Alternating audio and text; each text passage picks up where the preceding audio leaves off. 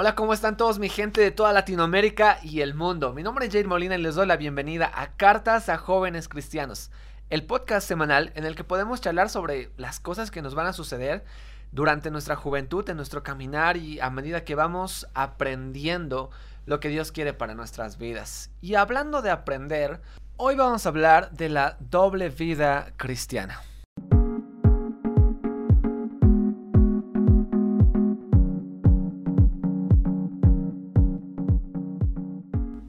Alguna vez hemos tenido que, no sé, echarlo a perder, meter la pata eh, en algo. Algo que yo he hecho, tal vez cuando era más niño, era que me había olvidado, estaba viendo una serie en la televisión y me había olvidado que mi mamá me, dijo, te vas a fijar el arroz, en 10 minutos lo vas a pagar, ¿ya? Y ella se fue al mercado. Eh, y yo, sí, sí, sí, lo que sea. Y me he olvidado, se quemó el arroz y bueno, pues yo solamente sentí el humo llegar hasta mi cuarto. He dicho, ay, no, el arroz, la chucha.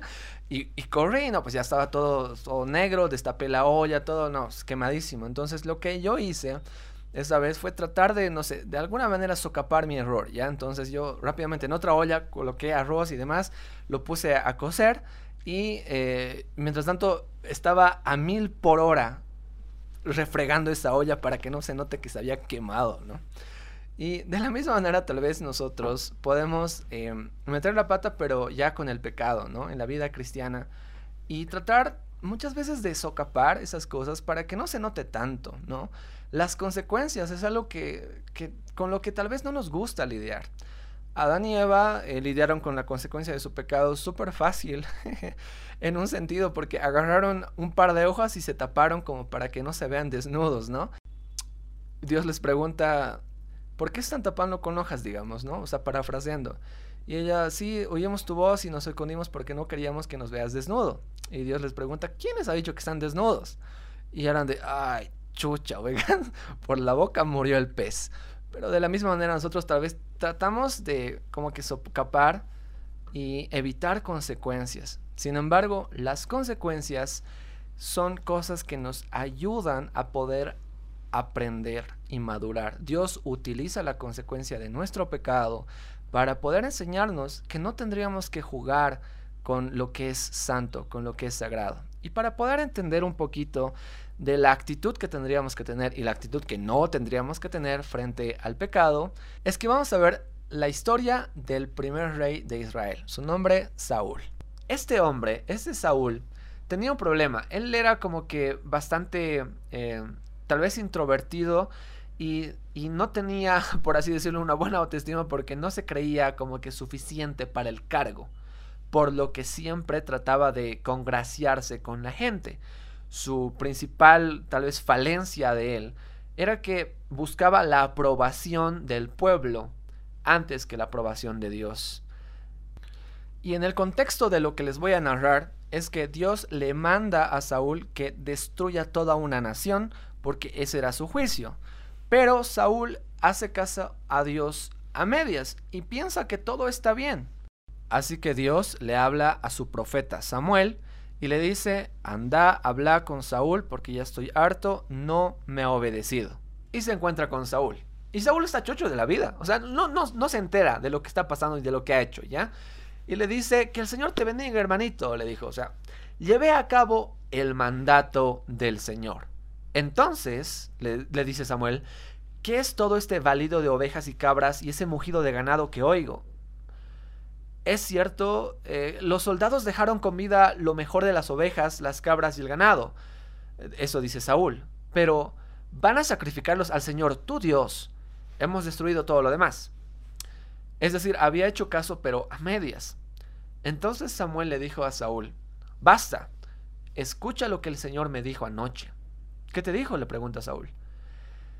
Y Samuel le dice, aunque te tengas en poca estima, ¿acaso no eres el líder de las tribus de Israel? El Señor te ungió como rey de Israel, te envió en una misión y te dijo, ve y destruye por completo a los pecadores, a los amalecitas, hasta que todos estén muertos. ¿Por qué no obedeciste al Señor? ¿Por qué te apuraste a tomar del botín y a hacer lo que es malo a los ojos del Señor? Pero si yo obedecí al Señor, insistió Saúl, cumplí la misión que él me encargó. traje al rey de Agag, pero destruí todo lo demás. Entonces mis tropas llevaron lo mejor de las ovejas, de las cabras, del ganado y del botín para sacrificarlos al Señor tu Dios en Gilgal. Pero Samuel respondió, ¿qué es lo que más le agrada al Señor? ¿Tus ofrendas quemadas y sacrificios o que obedezcas su voz? Escucha, la obediencia es mejor que el sacrificio y la sumisión es mejor que ofrecer la grasa de carneros. La rebelión es tan pecaminosa como la hechicería y la terquedad tan mala como rendir culto a ídolos. Así que por cuanto has rechazado el mandato del Señor, Él te ha rechazado como rey. Hasta ahí, esa historia tiene varios detalles que llaman mucho la atención. En su momento yo preguntaba, o sea, ¿cómo puedo aplicar esto en mi vida? Porque nada que ver que en el día de hoy Dios no, le va a mandar a nadie como que anda y mata a todas las personas de, de tu ciudad, ¿no ve? Eso no va a suceder. Pero Dios nos manda a que nosotros hagamos morir el viejo hombre con todos sus malos hábitos y con todo su pecado. Él nos manda a poder hacer que muera por completo. Pablo dice que, crucificado él está junto con Cristo. O sea, su viejo hombre ya, ya había muerto. Él era una, totalmente una nueva criatura, una nueva persona por completo. Y a lo que él se dedicaba era simplemente a poder obedecer a Dios. Jesucristo nos dice, tomen su cruz todos los días y síganme, y nieguense a sí mismos. O sea, hay varios mandatos en el Nuevo Testamento que nos mandan a poder obedecer sin preguntar y sin cuestionar y sin estar como que haciéndole algún tipo de, de charle a Dios, de decir, ¿sabes qué Dios? Este pecado y demás cosas lo quiero como que guardar para mí, porque todavía no, no quisiera obedecerte por completo. No hay tal, no hay tal. De la misma manera en la que Dios le manda a Saúl, de la misma manera nos manda a nosotros a poder eliminar por completo todo aquello que no le agrada a Dios. Y ese es un problema bastante grande cuando las cosas que nosotros hacemos las empezamos como que a socapar, como si no fuesen tan malas o simplemente sabemos que si las confesamos nos van a como que acarrear muchas consecuencias negativas. Las consecuencias con las que tenemos que lidiar pueden ser bastante como que nos pueden dar miedo. Hablando ya seriamente, digamos, en las posiciones de liderazgo, o sea, en las más visibles, es donde tal vez surge como que más este bichito de, de, que nadie se entere de lo que estoy haciendo en secreto, por favor. Que, ¿Por qué? Porque puede ser que esta persona pierda muchísimo.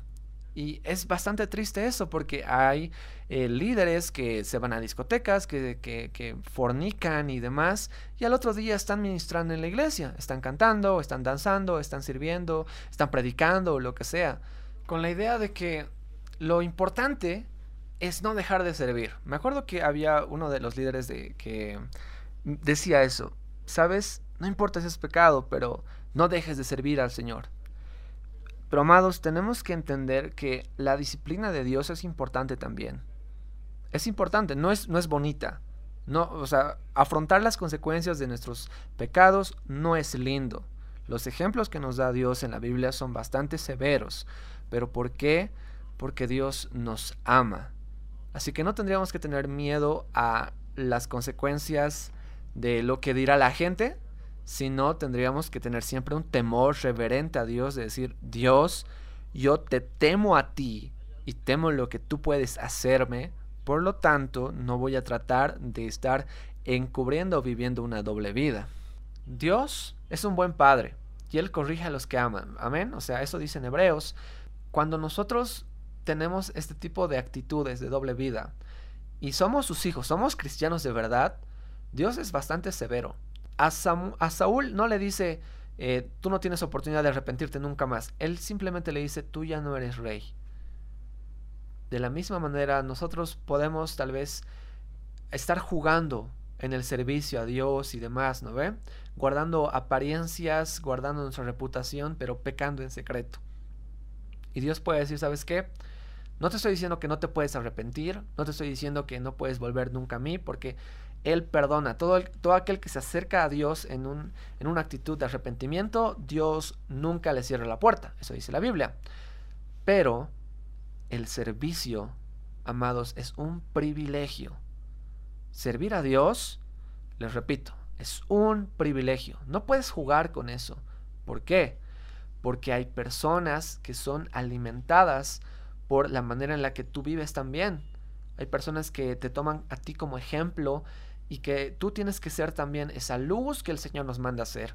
Sabes, en cuanto más cerca estamos de Dios, el Señor más nos levanta para que más personas nos vean y vean nuestra luz brillar. La palabra dice en la parábola que no que no, no escondes, no ve una luz debajo de una mesa, no, la pones arriba para que alumbre todo el lugar. De la misma manera, un cristiano que está realmente dedicado al Señor es más visible. Por lo tanto, no tenemos como que la chance nosotros de poder ocultarnos o simplemente jugar en el servicio. O sea, no podemos jugar con el pecado, porque si lo hacemos, puede ser que a la misma manera que le dice a Saúl, se nos diga a nosotros, ¿sabes qué? Eres mi hijo, yo te amo, pero ya no vas a servir de esta manera. Punto. Ya no vas a volver a predicar, ya no vas a poder volver a ser un líder a través de grupo. Punto. ¿Por qué? Porque Dios es un Padre amoroso que nos corrige y nos corrige bien.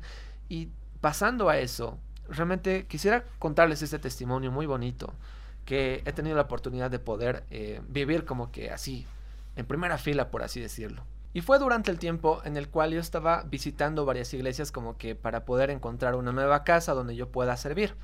Em, me acuerdo que, bueno, bueno, como yo, como yo soy cristiano de changuito, tengo varios amigos de varias iglesias en mi ciudad, así que dije, ok, esta semana voy a ir a esta, la siguiente a esta, así para ver, o sea, qué, qué dirá Dios, ¿no? O sea, dónde, dónde me, me llegará a plantar.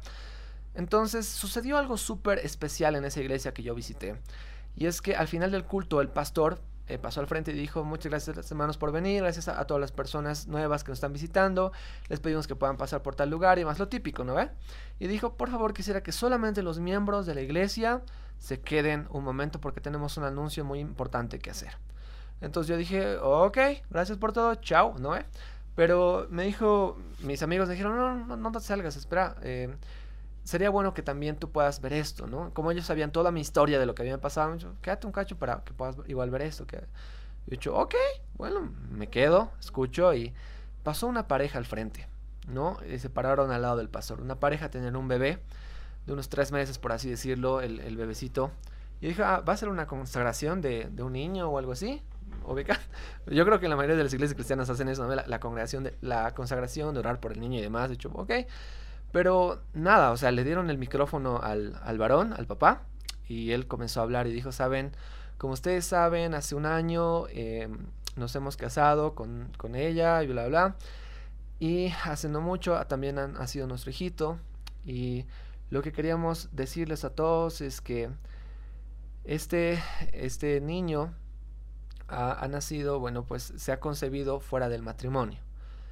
Y todos sabemos, ¿qué, ¿qué ha pasado así? Entonces, al parecer eran, eran dos jóvenes que, o sea, eran una pareja joven, pero que era súper conocida y respetada en la iglesia, ¿ya? Y él dijo, sí, miren, un, casi un mes antes del matrimonio, nosotros eh, tuvimos relaciones sexuales. Y eh, ella quedó embarazada. Entonces, eh, yo era de, pucha, qué, Qué grave, o sea, y muchos de los que están escuchando esto pueden decir, oye, no, qué mala suerte, viejo, sí, mira, la primera vez que tienen relaciones sexuales y queda embarazada, uy, no. Pero para mí, gente, eso no es suerte, ¿ok? es Dios. Dios es el que está en control de la vida y la muerte, ¿no ve? Él ha decidido que ella quede embarazada. ¿Y por qué haría eso, Dios? ¿Por qué? O sea, ¿por qué no ha permitido que eso se quede como que en lo oculto? Y como les he dicho hace rato, es porque Dios sabe realmente corregirnos y disciplinarnos. Y Él dijo, saben, eh, muchos de ustedes, los jóvenes y los adultos, nos toman a nosotros como un ejemplo de pareja que ha esperado hasta el matrimonio y realmente nosotros no quisiéramos seguir engañándolos, porque nosotros no hemos esperado hasta el matrimonio y realmente estamos arrepentidos por este pecado. Y también aclaró que ni el pastor ni nadie les había pedido que lo digan así públicamente. Pero ellos decidieron como que pararse frente a todos y decirlo. ¿Por qué? Porque tenían esa convicción de pecado. Ellos realmente sentían que lo que habían hecho había deshonrado el nombre de Dios. Y lo querían decir frente a todos. Y, dijo, y al finalizar él dijo, ustedes son nuestra familia, hemos crecido desde muy jóvenes acá y los amamos y quisieran que, que puedan orar por nosotros y apoyarnos en todo ese tiempo. No quisiéramos irnos de la iglesia pero sí es incómodo y demás, o sea, y todos eran de, no, no, no, o sea, había gente que, o sea, jóvenes, señoritas que se han puesto a llorar con ellos, han empezado a orar, y ha sido un momento realmente bastante conmovedor, porque muchos de los que, o sea, eso es, eso es lo bonito de tener una familia en Cristo, ubicas, porque te apoyan, o sea, realmente los que son cristianos te apoyan y se acercan a ti, y te abrazan y oran contigo y te dicen, ¿sabes qué, hermano? Estamos luchando también todos nosotros. Ha sido muy bonito ver eso. Y ahora volviendo al punto, las apariencias.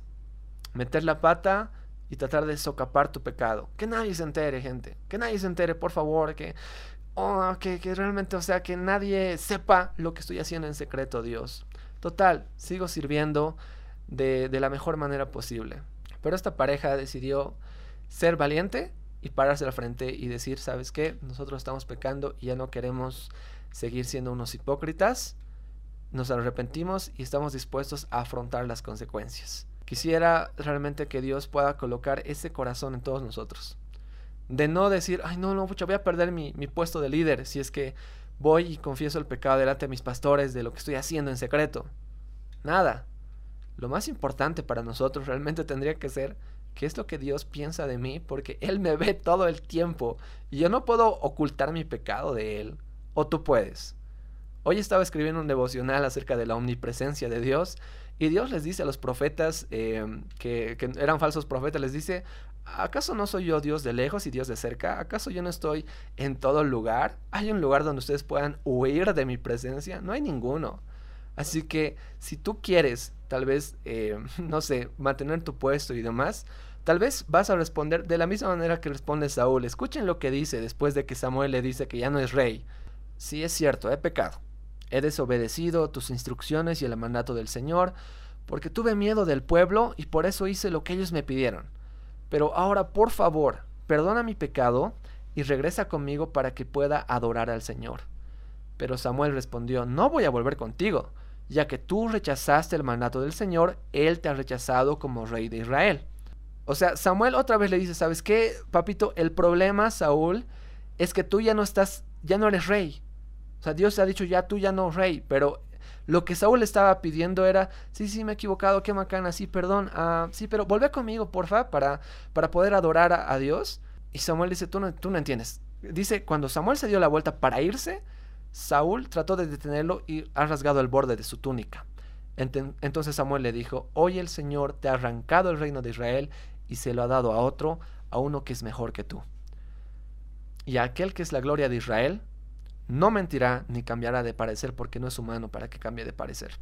Entonces Saúl volvió a implorar, sé que pecado, pero al menos te ruego que me honres ante los ancianos de mi pueblo y ante Israel al volver conmigo, para que adore al Señor tu Dios. Entonces Samuel por fin accedió y regresó con él, y Saúl adoró al Señor. Ya para terminar quisiera poder preguntarte algo. Sinceramente, entre tú y Dios, ¿Qué es lo más importante? ¿Lo que opine la gente de ti o lo que opine Dios de ti? Y me puede decir las dos cosas, sí, pero ¿cuál es más importante? Y te vas a dar cuenta de cuál es la más importante por la manera en la que tú actúes cuando peques contra Dios. Vas a decir, pucha, no, estoy pecando, Dios, perdóname, realmente no quiero seguir en este, en este camino de pecado, quiero servirte a ti con un corazón íntegro, por favor, ayúdame, como dice el salmista en el Salmo 119, créeme, oh Dios, un corazón así conforme al tuyo, Dios, como dice el Salmo 53, o sea, ¿es esa tu actitud? ¿O tu actitud es como la de Saúl, Señor, que nadie se entere? Por favor, que, nadie se entere de lo que estoy haciendo, porque si es que la gente se entera ya va a dejar de confiar en mí, y voy a perder el puesto de liderazgo que tengo, o simplemente me van a ver mal. O sea, muchas personas saben que yo soy cristiano y mira, pucha, no, o sea, no, tampoco te conviene a ti, Dios, que toda la gente se entere. ¿Ubicas? ¿Es esa tu actitud delante del pecado? Pensando que tal vez en algún punto Dios va a tomar en cuenta más tu servicio que un corazón íntegro que le sirva. Amados, tengo tres cosas que decirles a ustedes, mis, mis queridos hermanos en Cristo, mis jóvenes de toda Latinoamérica y el mundo. Lo primero es, si estás viviendo una doble vida cristiana de hipocresía, obedece a Dios al 100%. No cometas el error de Saúl de hacerte loco y decir, sí, pero de todas maneras voy a seguir sirviendo. No, no, papu, no. Obedece arrepiéntete y haz morir esas obras por completo. Lo segundo es, no ocultes tu pecado. Si tú has pecado, ok, ya, listo, ya está. Caíste en pecado, te ganó la tentación, muy bien. Arrepiéntete delante de Dios primeramente porque contra Él pecamos primero. Y no ocultes ese pecado. Ve con tu líder, con tu pastor y dile, ¿sabes qué? Esto estoy haciendo, esto he hecho. Por favor, ora por mí, apóyame, por favor, instruyeme, exhórtame con la palabra. Eh, realmente no quiero ocultar esto, no lo ocultes. ¿Por qué? Porque sabes que las apariencias son lo peor que nosotros podemos tratar de guardar nos convertimos en Saúl en un 2x3. Es como ese cuentito del niño que la primera vez que le mandan a la tienda a comprar algo, él agarra el cambio y se, se, lo guarda para él. Después ya no solamente es un poquito, ahora es 10 bolivianos, después es 50 y después ya tiene como que la manía de ir y sacar dinero de la billetera de su mamá. De la misma manera, el guardar apariencias crece y llegas al punto en el cual ya son pecados totalmente visibles que te ves la manera de poder ocultarlos. Hay testimonios de pastores que, que, veían al principio pornografía en secreto, que después los llevó a poder tener relaciones sexuales con personas de su misma iglesia, que al final todo el mundo y medios de comunicación se terminaron enterando. Amados, no ocultes tu pecado, ¿sabes por qué? Porque no hay nada oculto que no haya ser descubierto. Y eso es el tercer punto. Tú tal vez piensas, ¿sabes qué? Soy un capo para poder ocultar mis, mis pecados delante de la gente. Y tal vez estás en una posición de liderazgo durante años. Y tal vez mueras siendo un pastor o lo que sea. Pero de Dios nadie se puede burlar. Mateo 7:21 dice, no todo el que me dice Señor, Señor entrará al reino de los cielos, ¿verdad? ¿Tú crees que eso es chiste? ¿Tú crees que eso es broma? ¿Tú crees que Jesús lo ha dicho eso solamente para asustarnos? Él dice muy claramente, no le tengan miedo a la gente que puede destruir solamente su cuerpo y su carne. Tengan miedo, tengan temor de aquel que puede destruir su alma en el infierno. El amor de Dios es para nuestro bien. El arrepentimiento es para nuestro bien. Amado, tú no le estás haciendo ningún favor a Dios al estar sirviendo a otros. Dios no te necesita para servirle. No es que en, un momento Él te va a decir, oye, no, sí, gracias por servir y demás, mucha así. Has vivido pecando en secreto toda tu vida, pero no importa, pasa. No, la razón por la que Cristo murió en la cruz es porque el pecado es un problema que nadie puede solucionar y es un problema para Dios que realmente Él dice, ¿sabes qué? Hay una separación de nosotros con Dios por el pecado. Hay una muerte espiritual que no puede ser subsanada con nada, sino solamente por el sacrificio de Jesucristo. Él ha tenido que morir en la cruz, es decir, que el pecado no es un chiste. Y si tú piensas que puedes tener una doble vida durante, durante toda tu vida y llegar a, delante del trono de Dios y decirle, ¿sabes qué Dios? He tenido una doble vida, pero de todas maneras he vivido sirviéndote. Por favor, déjame entrar en tu reino. Eso no va a pasar. No todo el que dice Señor, Señor entrará al reino de los cielos. No importa las actividades de las que tú participes en tu iglesia. Si tú no tienes un corazón obediente a Dios en lo secreto, no importa todas las cosas que haces de manera pública más vale la obediencia que el servicio. Así que, amados hermanos, mis amados jóvenes de toda Latinoamérica y el mundo, esto ha sido Cartas a Jóvenes Cristianos. Espero que haya sido de edificación y les agradezco a todas las personas que escuchan este podcast semana a semana. Les mando un saludo y un abrazo, rogándole a Dios que fortalezca sus vidas para que podamos servirle con corazones íntegros. Que Dios les bendiga.